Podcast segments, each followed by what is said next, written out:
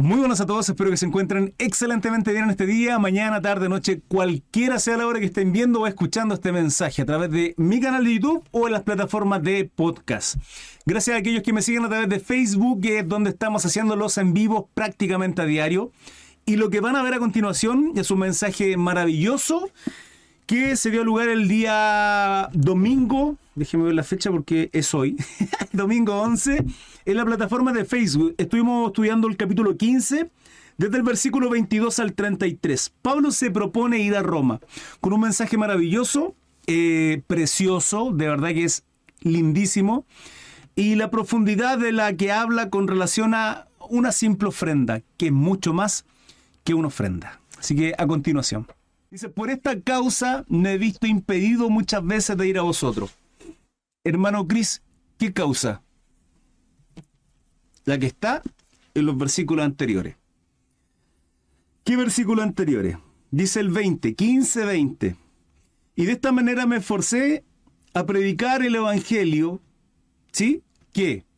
¿El Evangelio de qué? De salvación, vale decir, en Jesucristo, la justificación a través de Él la remisión de pecado a través de Él, la reconciliación con Dios a través de nuestro Salvador Jesucristo.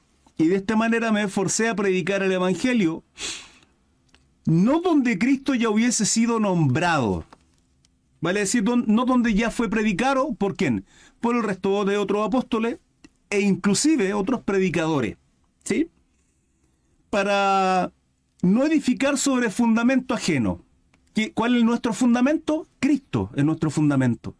Entonces, para sobreedificar donde ya otros edificaron. Entonces, Pablo dice, la, la edificación es la correcta. Y esto es preocupante, porque hay quienes no tienen una buena edificación, hermanos, donde su, su cristianismo se basa en promesas baratas, superficiales, donde se les enseñó que tal vez ser cristiano es un mundo de bilsipap, de flores, de pétalos de rosa y de alfombra roja, porque tal vez eso han visto a través de líderes y pastores, eso hemos visto a través de las mega iglesias cuando no es así.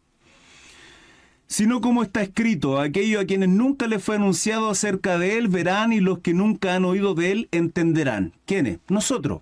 Entonces Pablo dice, por esta causa me he visto impedido muchas veces de ir a vosotros. ¿A quiénes? ¿De vosotros a quiénes? A los hermanos, al pueblo cristiano, ¿sí? a los creyentes en Jesucristo en Roma.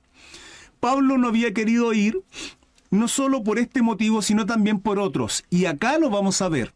¿sí? Por esta causa me he visto impedido muchas veces de ir a vosotros. Situaciones que Él quiere alcanzar a aquellos que no han sido alcanzados, hermanos hay algo que a mí me llama a los gentiles, sí, sí, hermano Ronnie. Recuerden que la iglesia en Roma no estaban conformadas solo por gentiles.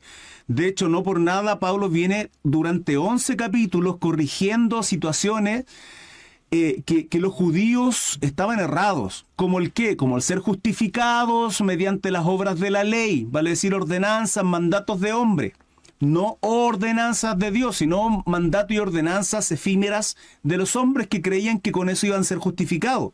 Entonces, la iglesia en Roma estaba conformada por judíos y por gentiles. Y durante 11 capítulos corrige a judíos por muchas situaciones donde finalmente Romanos es una carta, es una predicación de lo que significa la salvación, la justificación, entre otras cosas. Sí, pero principalmente eso. Y Pablo dice, por esta causa me he visto impedido muchas veces de ir a vosotros. En este capítulo 15 se da la respuesta a lo que está en el capítulo 1, versículo 13. Pero no quiero, hermanos, que ignoráis que muchas veces me he propuesto ir a vosotros, pero hasta ahora he sido estorbado, para que también entre los entre vosotros, eh, perdón, para tener también entre vosotros algún fruto como entre los demás gentiles. Pablo aún no había ido eh, a Roma y esta carta la escribe en,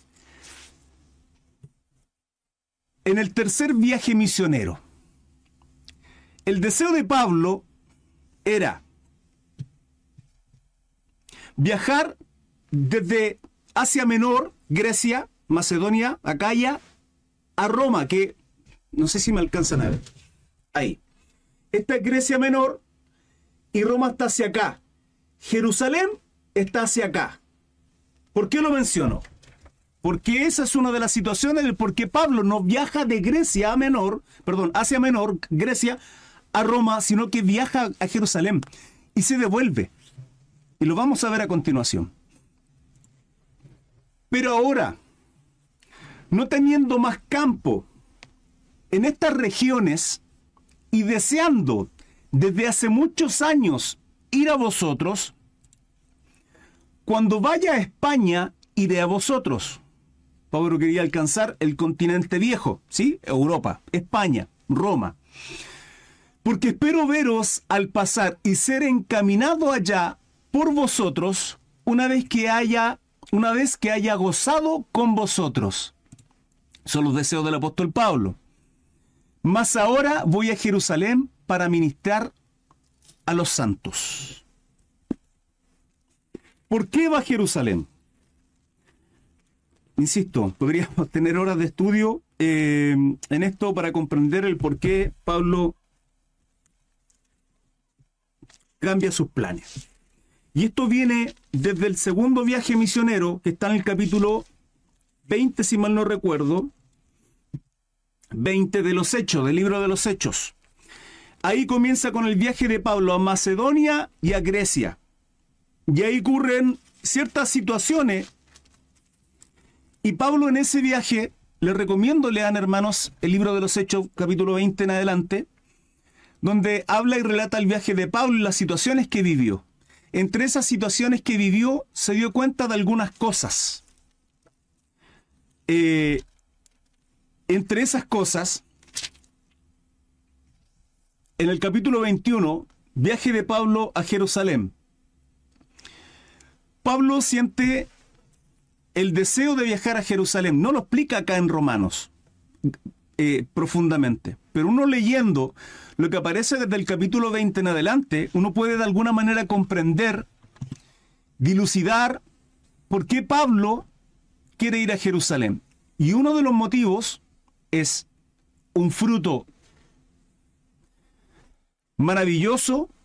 Y dos, en Jerusalén se, se establece el concilio, uno de los primeros concilios y más importante, de los apóstoles, donde Pablo se reúne con el resto de los apóstoles para conversar si, si todo lo que ellos predican, Pablo lo dice en, sus cartas paulinas, si lo que, lo que él viene predicando, si la carrera que había recorrido había sido en vano o no y lo que se viene por delante. Y básicamente lo que el Espíritu Santo, lo que Dios le testificó, le reveló a Pablo para que predicara y fuera a la par con lo que los apóstoles a las ovejas perdidas, ¿sí? a los judíos, porque yo alcanzaba a los judíos, Pablo a los gentiles, fuera exactamente igual.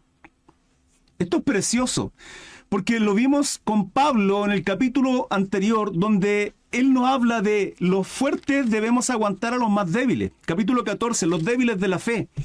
Y si nosotros somos maduros, si nosotros somos fuertes, si nosotros nos creemos sabios y, conocimiento de la Biblia y, y andamos discutiendo cosas que ya son mucho más profundas y queremos indagar mucho más, somos fuertes, somos maduros. Entonces aguantemos a aquellos que son más débiles y no entremos en discusiones.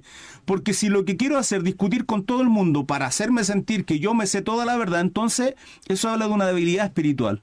Y Pablo está mostrando mucha humildad y a la vez entender y confirmar que la labor que él está haciendo es exactamente la misma que están haciendo los otros apóstoles. Pero no es solo toda la verdad ahí. Continuaremos. 15, 25, 26. Porque Macedonia y Acaya tuvieron a bien hacer una ofrenda para los pobres que hay entre los santos que están en Jerusalén. Al principio les dije la importancia, la importancia, o más bien el hecho de que podríamos estar horas, hermanos, horas, de verdad, sinceramente, y no exagero, horas y horas de estudio, tan solo desde el 22 hasta el 33 de este capítulo 15, porque esta historia, el deseo de Pablo de ir a Roma, pero tener que desviarse a Jerusalén, son horas de estudio para entender esto, esa ofrenda, el por qué Pablo lo hace, esta ofrenda, esta ofrenda fue recaudada principalmente, Macedonia y Acaya, en la iglesia de Tesalónica. Y la iglesia de Tesalónica no digamos que era una iglesia tremendamente rica en términos económicos.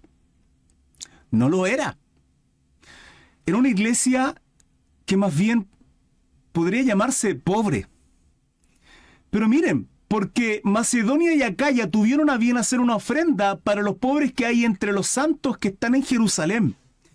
Si uno comienza a leer Hechos capítulo 20 en adelante, desde el tercer viaje misionero de Pablo, entiende el corazón tremendo que tiene de Pablo, de humilde, de ponerse a la par y entender que lo que están haciendo, la labor que está haciendo, es confirmada por Dios a través de la, de la conversación, del diálogo con los otros apóstoles, de no sobreedificar sobre fundamentos ajenos, sino alcanzar a aquellos que no han sido alcanzados, pero a la vez también de llevar una ofrenda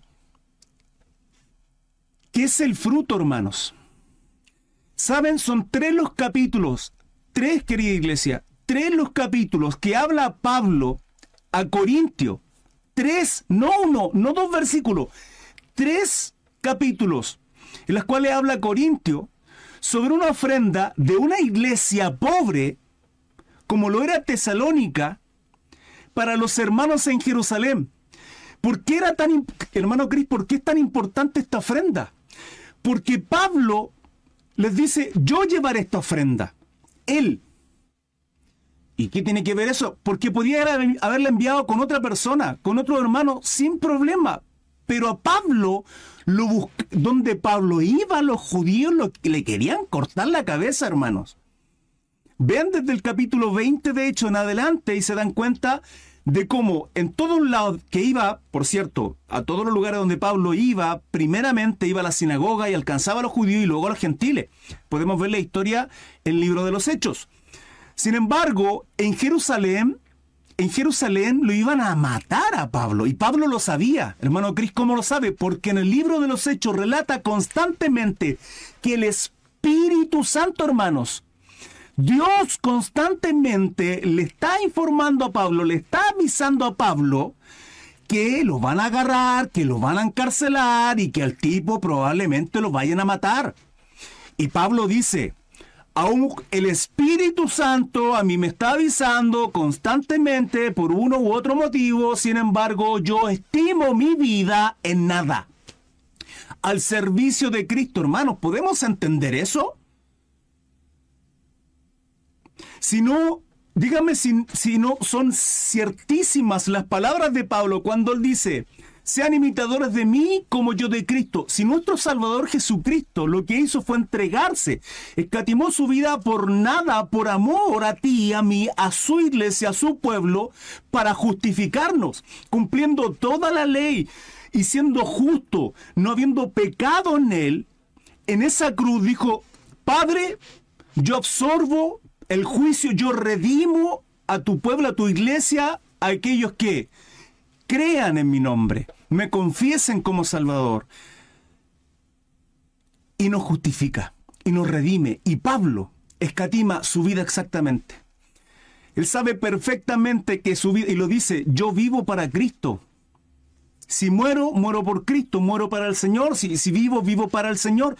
Ya sea que viva, que muera, lo que sea que haga, Pablo servía con un corazón agradecido, hermano. ¿Dónde están acá la alfombra roja, los pétalos de rosa para Pablo, hermanos? ¿Dónde están? ¿Dónde están? Se le presenta un profeta y le saca el cinto, se amarra los pies en las manos y le dice, así te recibirán. ¿Qué más claro? ¿Qué más claro? el Espíritu Santo le alertaba constantemente y aún así su vida la escatimaba en nada por esa ofrenda y por ver que el trabajo que estaba realizando estaba bien, era correcto, que lo que sentía en, su corazón de predicar y de la forma en cómo lo hacía era lo correcto. En hecho se relata la predicación de un varón, Apolo, si mal no recuerdo, que predica y bautiza para pecado en el agua. Y Pablo por ahí se entera de que no todos habían alcanzado, no todos habían recibido el Espíritu Santo, no todos habían sido bautizados con el Espíritu Santo. Y Pablo comienza a, a, imponer las manos para que el pueblo, para que aquellos cristianos que aceptaron a Jesucristo, que fueron bautizados, recibieran el Espíritu Santo. Y así fue, hermanos. Son, son unas historias maravillosas en el libro de los Hechos. Pero ese tipo de cosas, Pablo tenía que conversarlas con el resto de los apóstoles para ver si cuadraba todo la enseñanza de la enseñanza del resto de los apóstoles y estaba bien.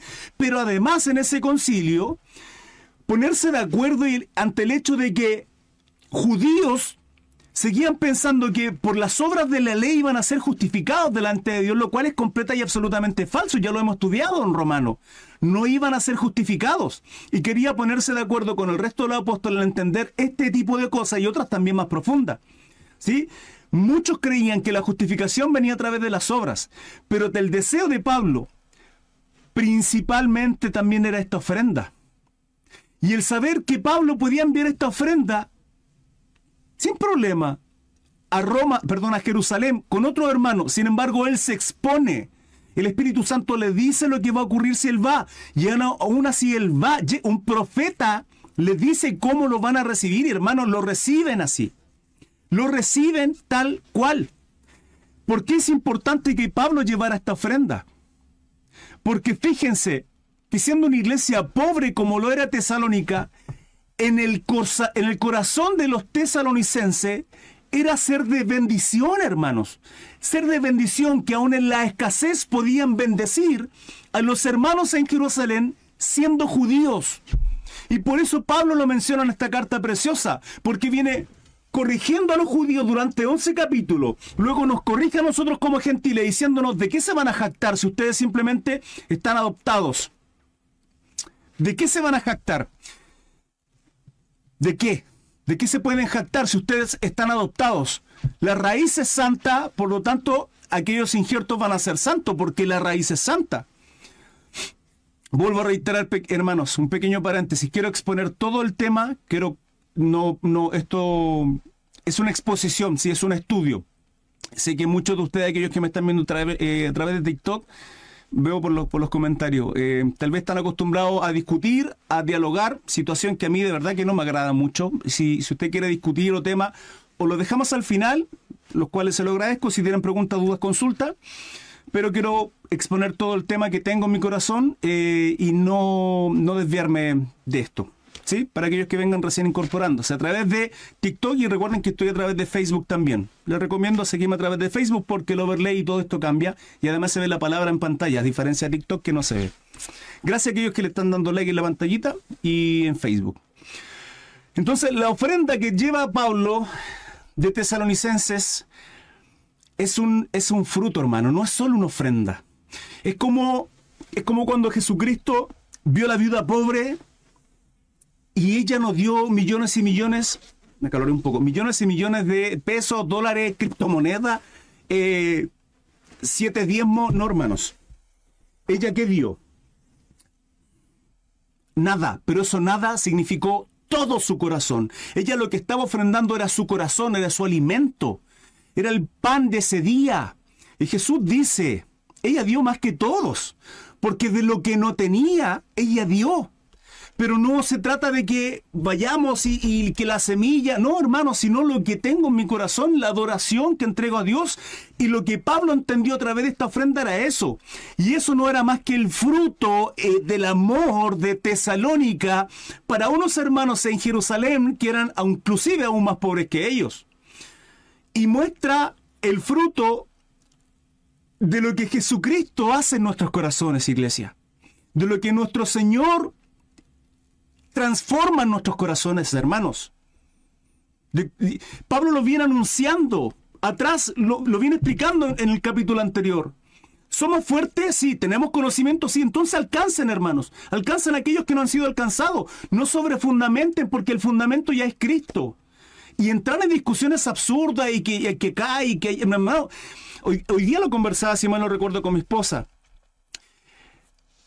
Ser cristiano tiene dos puntos de vista extrapolados completamente. Es súper sencillo en términos de qué. Eclesiastés lo dijo.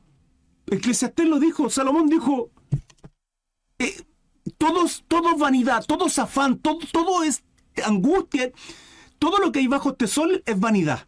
Por lo cual, ¿qué le resta al hombre entre toda su filosofía y todo lo que meditó y todo lo que vio y todo? Dijo, guardar las ordenanzas, los mandamientos de Jehová, de Yahweh, obedecerle, temerle, punto. Y eso está.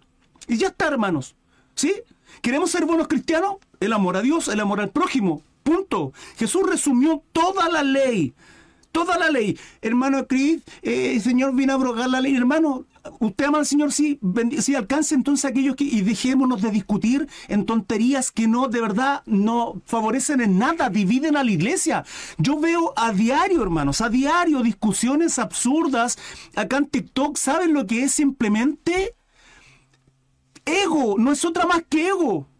Solo ego a través de redes sociales discutiendo por tonterías, hermanos. Por tonterías. ¿Saben la escasez de conocimiento que yo tengo de la palabra? Eso es un abismo. Un abismo, pero de lo que yo sé, quiero compartirles con el, con el amor del Señor. Cada persona que tengo por delante, está mi esposa, está mi madre acá en el chat de Facebook. Me conocen. Hermano, cada persona que tengo por delante le, le entrego una palabra, un rema, le entrego un esto dice Jehová. Yahweh, Elohim, nuestro Dios glorioso y eterno. Jesucristo, nuestra salvación. Punto, se acabó. Es sencillo. Es simple. Sí, pero también está el otro extremo. Y el otro extremo también es nuestro ego, nuestra carne, nuestra vanidad, nuestra lucha contra nosotros mismos. Constantemente. Constantemente, hermanos. Y esa es una lucha que tenemos a diario con nosotros mismos. Hermano, echemos fuera a Satanás en el nombre de hermano. Primero peleemos con nuestro ego, ¿le parece? Con lo orgulloso y lo soberbio que somos todos los días. Y Pablo nos demuestra acá, porque el mayor ejemplo para este varón fue quien, nuestro Salvador Jesucristo, y dice, imítenme a mí como yo imito a Cristo. En ninguna parte de la Biblia, en el Nuevo Testamento, encontrarán a Jesús diciendo, hermanos, hijos, sírvanme, síganme, tome, no tomen su cruz, al contrario, tomen su traguito, pásenlo bien, porque somos los mejores del mundo. No lo dice, hermanos. Todos los apóstoles fueron perseguidos. Más, Mateo 24 establece que en los últimos tiempos seremos perseguidos. Hoy día estamos siendo perseguidos, iglesia amada. Nuestros hijos están siendo perseguidos en los colegios y estamos callados. ¿saben? Lo compartía con mi suegra hace unos días atrás unos años atrás simplemente. Unos años atrás, yo, yo recuerdo cuando, cuando Chile, de alguna manera, por lo menos era católico. Católico porque al menos tenían esa rutina de, al menos al momento de la cena, del almuerzo, de decir, Señor, te pedimos, y bendecían los alimentos hoy día, ¿qué, ¿qué casa lo hace? ¿Qué casa? Si no somos evangélicos, nadie lo hace, hermanos. Nadie lo hace. Han sacado a Dios de las familias. Han sacado a Dios de los colegios, han sacado, están sacando a Dios de la ley civil, porque la moralidad de Dios para ellos es peligrosa. Somos peligrosos, hermanos. Nos están censurando en Facebook, nos están censurando porque nuestro mensaje es de odio. La palabra es una y para siempre, hermanos. Es uno y para siempre. Y Pablo muestra que la vida del cristiano no se trata de lujos, que la vida del cristiano no se trata de que las bendiciones mejores están por venir, que Dios abrirá las ventanas de los cielos hasta que sobreabunda, hermano. Yo sé lo que significa eso, sé perfectamente porque lo he vivido. Dios me ha demostrado su poder sobrenatural en cuanto a lo, a lo material. Pero como Pablo dice, en escasez, en abundancia, en todo tiempo. Adoro, bendigo, sirvo, amo, glorifico al Señor. En todo tiempo debe ser así, hermanos. En todo tiempo. Y por eso Pablo muestra esta ofrenda para, para que para ti, para que para mí, ahora leyendo, glorifiquemos el nombre de Dios por lo que Cristo hizo en el corazón de Tesalónica, por lo que Cristo hizo en el corazón de Pablo, para llevar el fruto, que más que ofrenda, es el fruto. Hermanos, ¿saben lo que es el fruto? Es como Dios nos transforma. Es como Dios nos cambia. Siendo, siendo la basura de persona que éramos, ofendiendo a Dios en cada pisada, en cada respirar. Y cómo Dios nos transforma a lo que Dios desea que seamos. Porque esto es por Él y para Él. Por Él y para Él.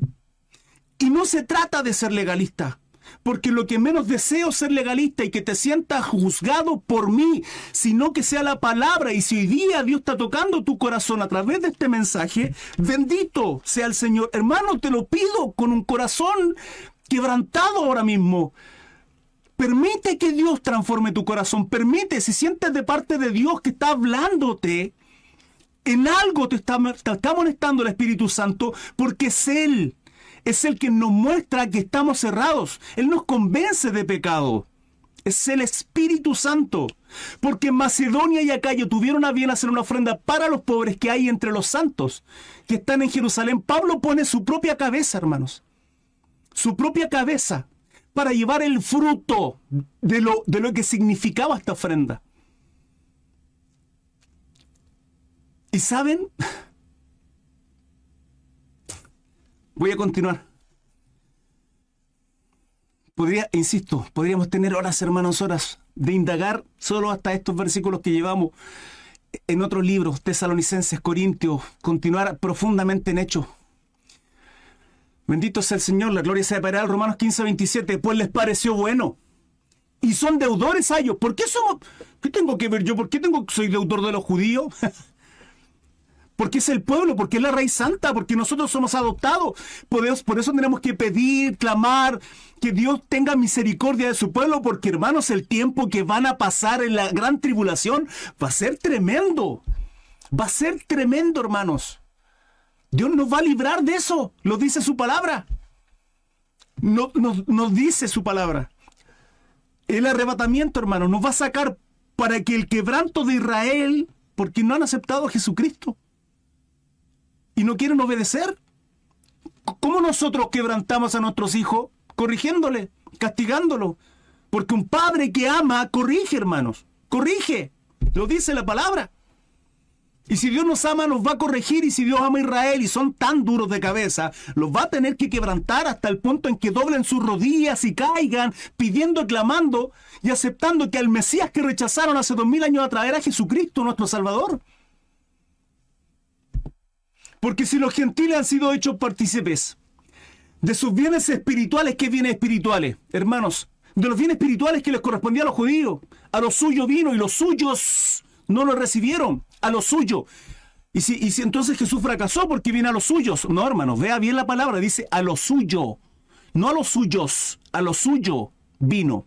A lo suyo. ¿Qué es suyo? Su propósito. Él venía con un propósito, lo cumplió. Cumplió toda la ley y cumplió el propósito por el cual obedientemente, perfectamente al Padre, aún con su corazón quebrantado, Padre, si es posible que pase de mí esta copa, pero no se haga como yo quiero, como, como, no, como mis emociones tal vez están, están haciéndome sentir y, y, mi corazón quebrantado me hace pensar, no se haga como yo quiero, sino como tú, que tu voluntad perfecta, que tu voluntad agradable, que el propósito eterno que aman más que la propia vida de nuestro Salvador Jesucristo se cumpla.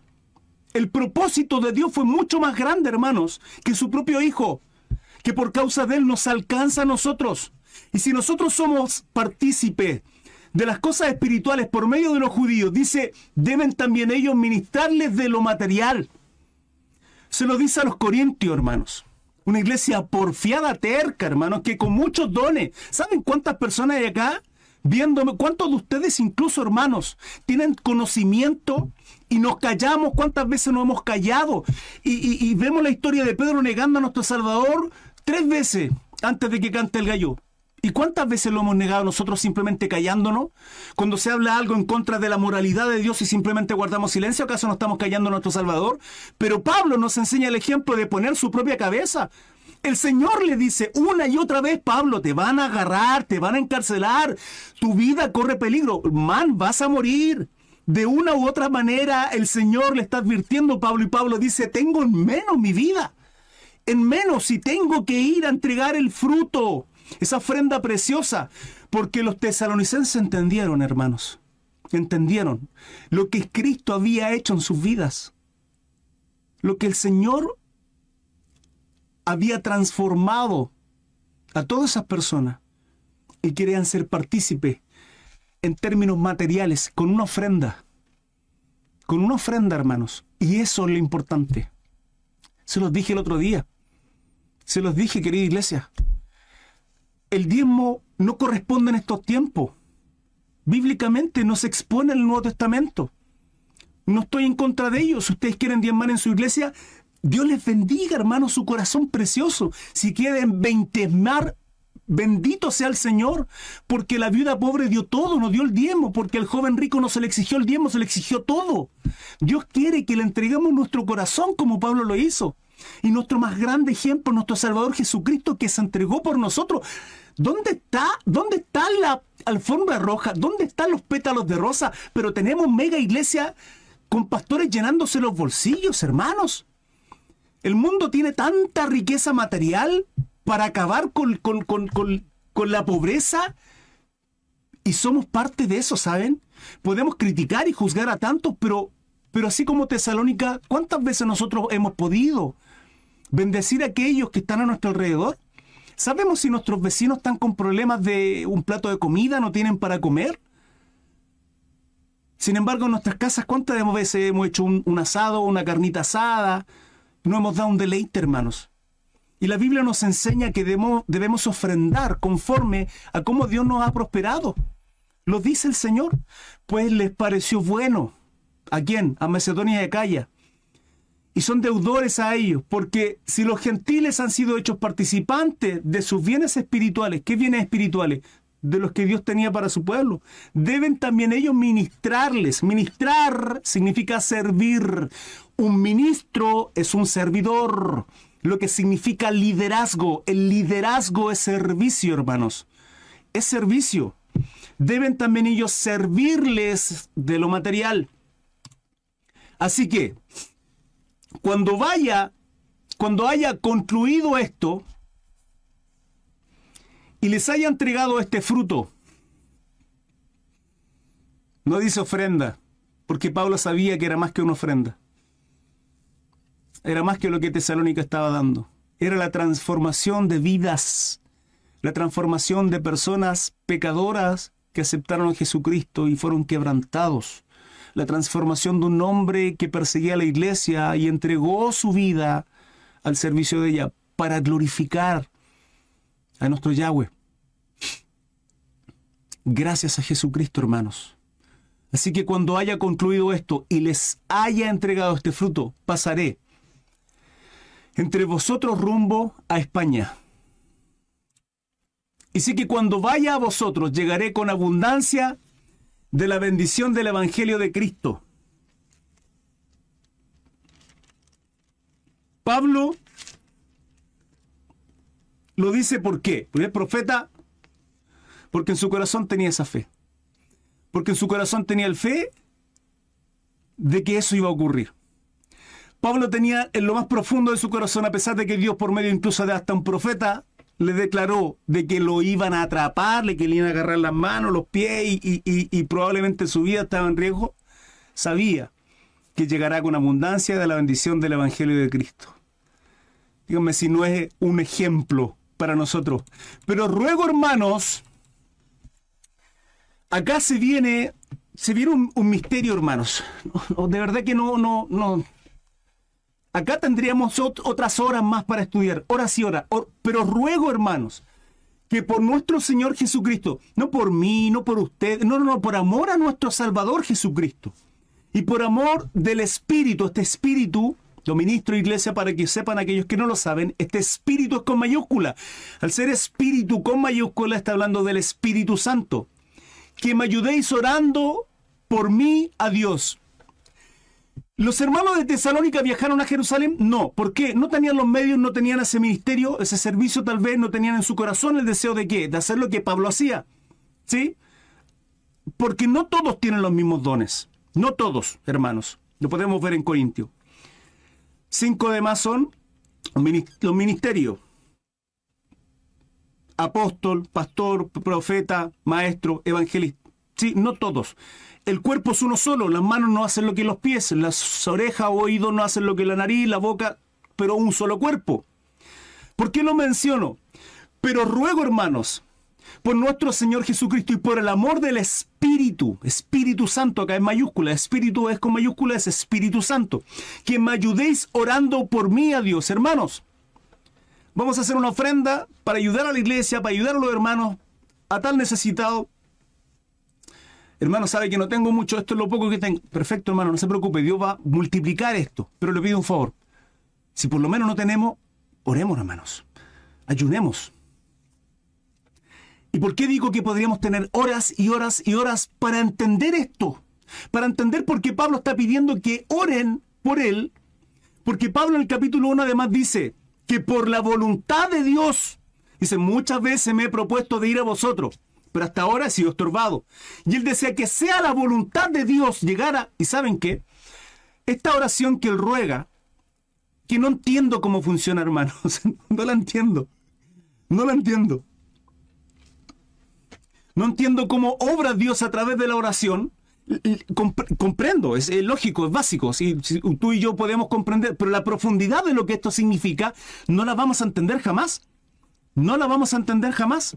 Y de la forma en cómo se relata lo hecho de cómo Pablo finalmente llega a Jerusalén y posteriormente, hermanos, me traje esta Biblia, la tenía marcar la otra, y como posteriormente llega a Roma, es increíble. La historia relata finalmente que Pablo llega a Jerusalén. Llega a Jerusalén. Continúo, quedan tres, tres versículos. 31. Para que sea librado de los rebeldes que están en Judea. Llama rebelde a aquellos que en rebeldía no aceptan a Jesucristo. Y que la ofrenda de mi servicio a los santos en Jerusalén se acepta. Pablo ruega en el 30, por favor hermanos, les pido, les ruego que orando, que orando por mí busquemos la voluntad, el propósito, el beneplácito, la providencia de nuestro Dios, de nuestro Dios. Mis cariños y saludos a aquellos que están uniéndose recién a través de TikTok y Facebook. Estoy en, paralelo, estoy haciendo un estudio de, esta palabra. Estoy ministrando Romanos 15, voy en el versículo 30. Voy a exponer todo el tema y después la duda y consultas, queridos hermanos. Cariños para usted. Den like ahí a la pantallita, muchas gracias. Y fíjense que él pide que oren para interceder ante la voluntad y el propósito. Como buen judío. ¿Por qué? ¿Podemos transformar? ¿Podemos cambiar? ¿Podemos tocar el corazón de nuestro Dios? Tal vez, quién sabe. Yo creo absolutamente que sí, lo dice la palabra. Si con insistencia ante el juez injusto dice la palabra, está la historia. Pero miren, algo mucho más conocido. ¿Qué pasa con Abraham? que va Jehová a qué? A destruir Sodoma y Gomorra. Y, Abraham empieza a interceder sabiendo que está Lot, familia suya ahí. Y dice, Señor, te ruego no te moleste, perdóname. Y súper humilde, humillándose delante de Yahweh. Jehová, era, era Jehová, una cristofanía, y le dice, te ruego, te pido, por favor, si hay 50 justos, ¿la destruirás? No Abraham, amigo, le dice Abraham. Amigo, no la destruiré por amor a esos 50 justos. No la destruiré por amor a esos 50. Pero mi Señor, te pido por favor no te molestes, te ruego. Si hay 40, no 50, si hay 40, no lo haré por amor a esos 40. Y empieza a regatear, empieza a negociar como buen judío. Destruye, pero hay un remanente, porque Dios siempre tiene un remanente. Siempre, hermanos. Pero ruego, hermano, que por nuestro Señor Jesucristo y por el amor, orando, ¿podemos cambiar el corazón de Dios? Sí, podemos hacerlo y miren lo que ocurre.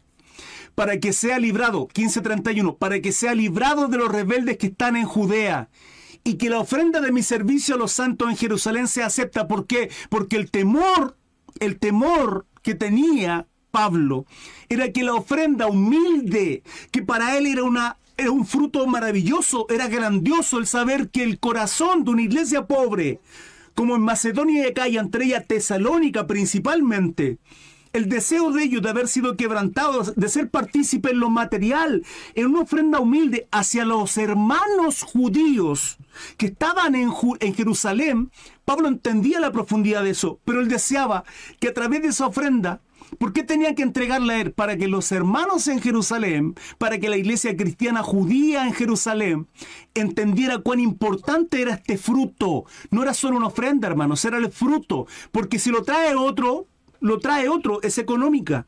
Pero Pablo poniendo su vida, su cabeza y la importancia de este fruto para que ellos vieran que habían otros hermanos preocupados. Unidad, unánimes, un alma. hermanos, lo viene diciendo. Corrigió a los judíos, corrige a los gentiles. Después dicen, déjense de discutir por tonterías que no edifican en nada, hermanos somos fuertes, somos, firmes, tenemos tiempo, años en la palabra, ¿sí? Conocemos al Señor y somos grandilocuentes y, con la, y escatología y, y perfecto, aguantemos por amor las debilidades de aquellos que son chiquititos. Lo dice en el capítulo 14. Luego habla aquí, de alguna manera, diciendo quién era él, el apóstol de los gentiles. Lo dice en este capítulo 15. Y luego comienza a hablar esto. Y que la ofrenda de mi servicio a los santos en Jerusalén se acepta.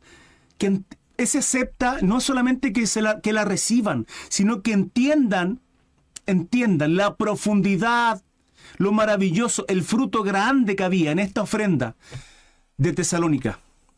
Para que con gozo llegue a vosotros por la voluntad de Dios y que sea recreado juntamente con vosotros. Y que sea recreado juntamente con vosotros. Y el Dios de todos, y el Dios de paz sea con todos vosotros. Amén.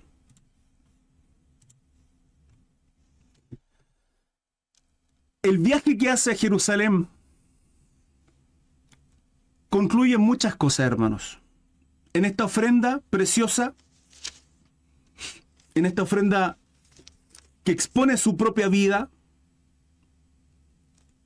que expone su propia vida, para mostrar a toda Jerusalén, a los hermanos judíos, cristianos, cómo Dios, a través de Jesucristo, transforma la vida de muchos. Y además usa, usa esta ofrenda para hablarle a Corintios. Y él dice, Pablo, Pablo, por cierto, si se le ofrendaba, si se le ayudaba económicamente en su viaje misionero, aunque él no quería hacer carga de nadie, lo dice también, lo dice en algunos, en algunos versículos, no recuerdo exactamente en qué libro, que lo vamos a estudiar tarde que temprano, hermanos, vamos a avanzar por todo el Testamento.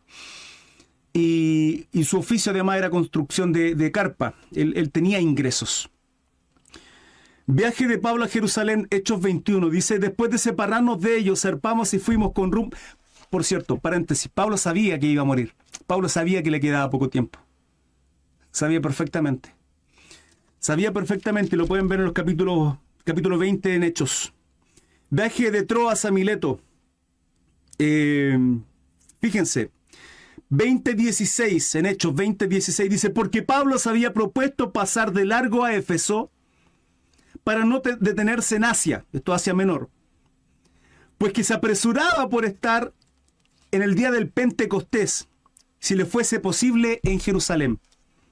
Luego de darse cuenta de cosas que había vivido y los ven en el capítulo 20, e incluso pueden leerlo desde el 19 en adelante. En Éfeso ocurre ahí un alboroto bastante considerable de la llegada de Pablo. Eh, y el 21 dice, después de separarnos de ellos, que en esas despedidas que tenía Pablo lloraba triste y amargamente con los hermanos sabiendo que le quedaba poco tiempo, hermano, que él iba a morir. Él lo sabía. El Espíritu Santo ya se lo venía diciendo. Después de separarnos de ellos, zarpamos y fuimos con rumbo directo a Cosi el día siguiente a Rodas y de allí a Pátara. Y hallando, hallando un barco que pasaba a Fenicia, nos embarcamos y zarpamos.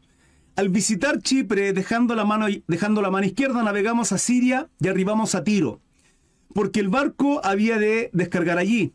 Y llegados los discípulos, nos quedamos allí siete días y ellos decían a Pablo, por el Espíritu, que no subiese a Jerusalén. Hermanos, ¿saben cuántos le advirtieron a Pablo? No vayas a Jerusalén, no vayas a Jerusalén. Cumplí aquellos días, Hechos 21.5. Salimos acompañándonos todos con sus mujeres e hijos hasta fuera de la ciudad y puestos de rodillas en la playa, oramos. Y abrazándonos los unos a los otros, subimos al barco y ellos se volvieron a sus casas. Y nosotros completamos la navegación saliendo de Tiro y arribando a Tolemaida. Y habiendo saludado a los hermanos, nos quedamos con ellos al otro día. Nos saltamos al 17, versículo 17. Dice, cuando llegamos a Jerusalén, los hermanos nos recibieron con gozo. Los hermanos nos recibieron con gozo. Y el día siguiente Pablo entró con nosotros a ver a Jacobo y se hallaban reunidos todos los ancianos, a los cuales, después de haberles saludado, les contó, les contó una por una de las cosas que Dios había hecho entre los gentiles por su ministerio. Y cuando ellos lo oyeron, glorificaron a Dios y le dijeron, ya ves, hermano, cuántos miles de judíos ya eh, han hay, hay que han creído, y todos son celosos por la ley. Pero se le ha informado en que en cuanto a ti, que enseña a todos los judíos que están entre los gentiles y, y apostatar de Moisés, diciéndoles que no circuncidar, no deben circuncidar a sus hijos, ni observen las costumbres ahí empieza el diálogo y aquí viene con relación a la, eh, al concilio que les decía, al, corregir, al ver si es que lo que predicaban ellos, lo que predicaban los otros ancianos, los otros apóstoles, que también se relata, me parece que en Tesalonicense, si mal no recuerdo, un Efesio, eh, este concilio que hacen para coordinar que lo que están haciendo es lo correcto. Hermano, ustedes ven en estos capítulos y lo que pide Pablo cuando llega a Jerusalén y de la forma en cómo llega a Roma después, es exactamente como él pedía. Es más, ¿saben lo que significaba el desgaste? El desgaste de un viaje misionero. En avión uno llega en un par de horas, pero era en barco, era por tierra. Además naufragó cuando fue llevado a Roma, hermano, la cantidad de cosas que pasó Pablo, porque llega a Jerusalén y lo capturan y finalmente lo que le dijo el profeta que iba a ocurrir con él ocurre. Que lo iban a esposar, lo iban a agarrar y fue exactamente tal cual. Y de ahí lo llevan a Roma y llega a Roma tal cual él quería, de una manera en como él no estimaba, pero además encarcelado. Y uno podría decir, Qué lata, qué pena que Pablo haya sido encarcelado injustamente, pero es por el amor de... Sí, pero ese encarcelamiento además significó que él fuera seguro. Fuera seguro. Porque iba con guardias protegiéndole y que además en todo ese proceso, que lo podemos ver en el libro de los Hechos, que en este viaje misionero el deseo de ir a Roma de otra manera concluye bajo la voluntad y propósito que Dios estima. No como Pablo pensaba, sino como Dios quería. Y en ese como Dios quería, Pablo va transformando a través de su evangelio Cristo, el Espíritu Santo, los corazones de todos los que Dios ponía por delante. Los oídos que ponían por delante de Pablo, Pablo al llegar a Roma termina siendo usado por el Espíritu Santo de una manera increíble, hermanos. Increíble. Increíble. Bueno, así finalizamos capítulo 15 de Romanos del 22 al 33. Y el Dios de esta paz sea con todos vosotros. Amén. Insisto, me hubiese gustado haber profundizado más porque hay muchísimo más que profundizar. Muy probablemente tocaremos este tema aquellos que me vienen siguiendo. Eh, todo el capítulo de, o sea, toda la carta de Romanos. Eh, nos queda solamente el 16 ya. Eh, y tocaremos y abordaremos nuevamente este, estos versículos, esta historia, probablemente cuando estudiemos Corinto, cuando estudiemos Tesalonicense, o incluso profundicemos aún más cuando estudiemos Hechos. Y eso, iglesia amada, espero que haya sido de bendición para ustedes, que Dios toque nuestro corazón, que Dios nos quebrante al nivel de exponer, si es necesario, nuestra propia vida. Bueno, al menos así lo dice la palabra. Ser cristiano no es simplemente pétalos de rosa en el camino, eh, un mundo de vilcipad, de bendiciones, de comodidad y deleites. No, hermanos. Lo he dicho en otras ocasiones, eh, los valores más preciosos, la empatía, el amor, la misericordia, la piedad nacen de muchas veces del sufrimiento y el quebranto de nuestro ego inclusive. Podemos ver el amor más grande que se ha demostrado en este mundo fue en Jesucristo a través de su padecimiento. Por lo cual, eh, esta ofrenda de la que habló Pablo con relación a llevarla a Jerusalén y la obra transformadora que traía a través de este fruto en la iglesia de Tesalónica para los eh, hermanos en Jerusalén, de verdad que es digna de imitar. Es un ejemplo para todos y cada uno de nosotros. Eso, hermanos, sígueme a través de Facebook, que es donde estoy haciéndolos en vivo. Si no me siguen, háganlo. En todas mis redes sociales estoy como Crisart Mesa. Así que los dejo. Muchas gracias por dejar un buen like, comentar abajo y compartir eh, mi contenido. Que tengan un bonito día. Hasta luego.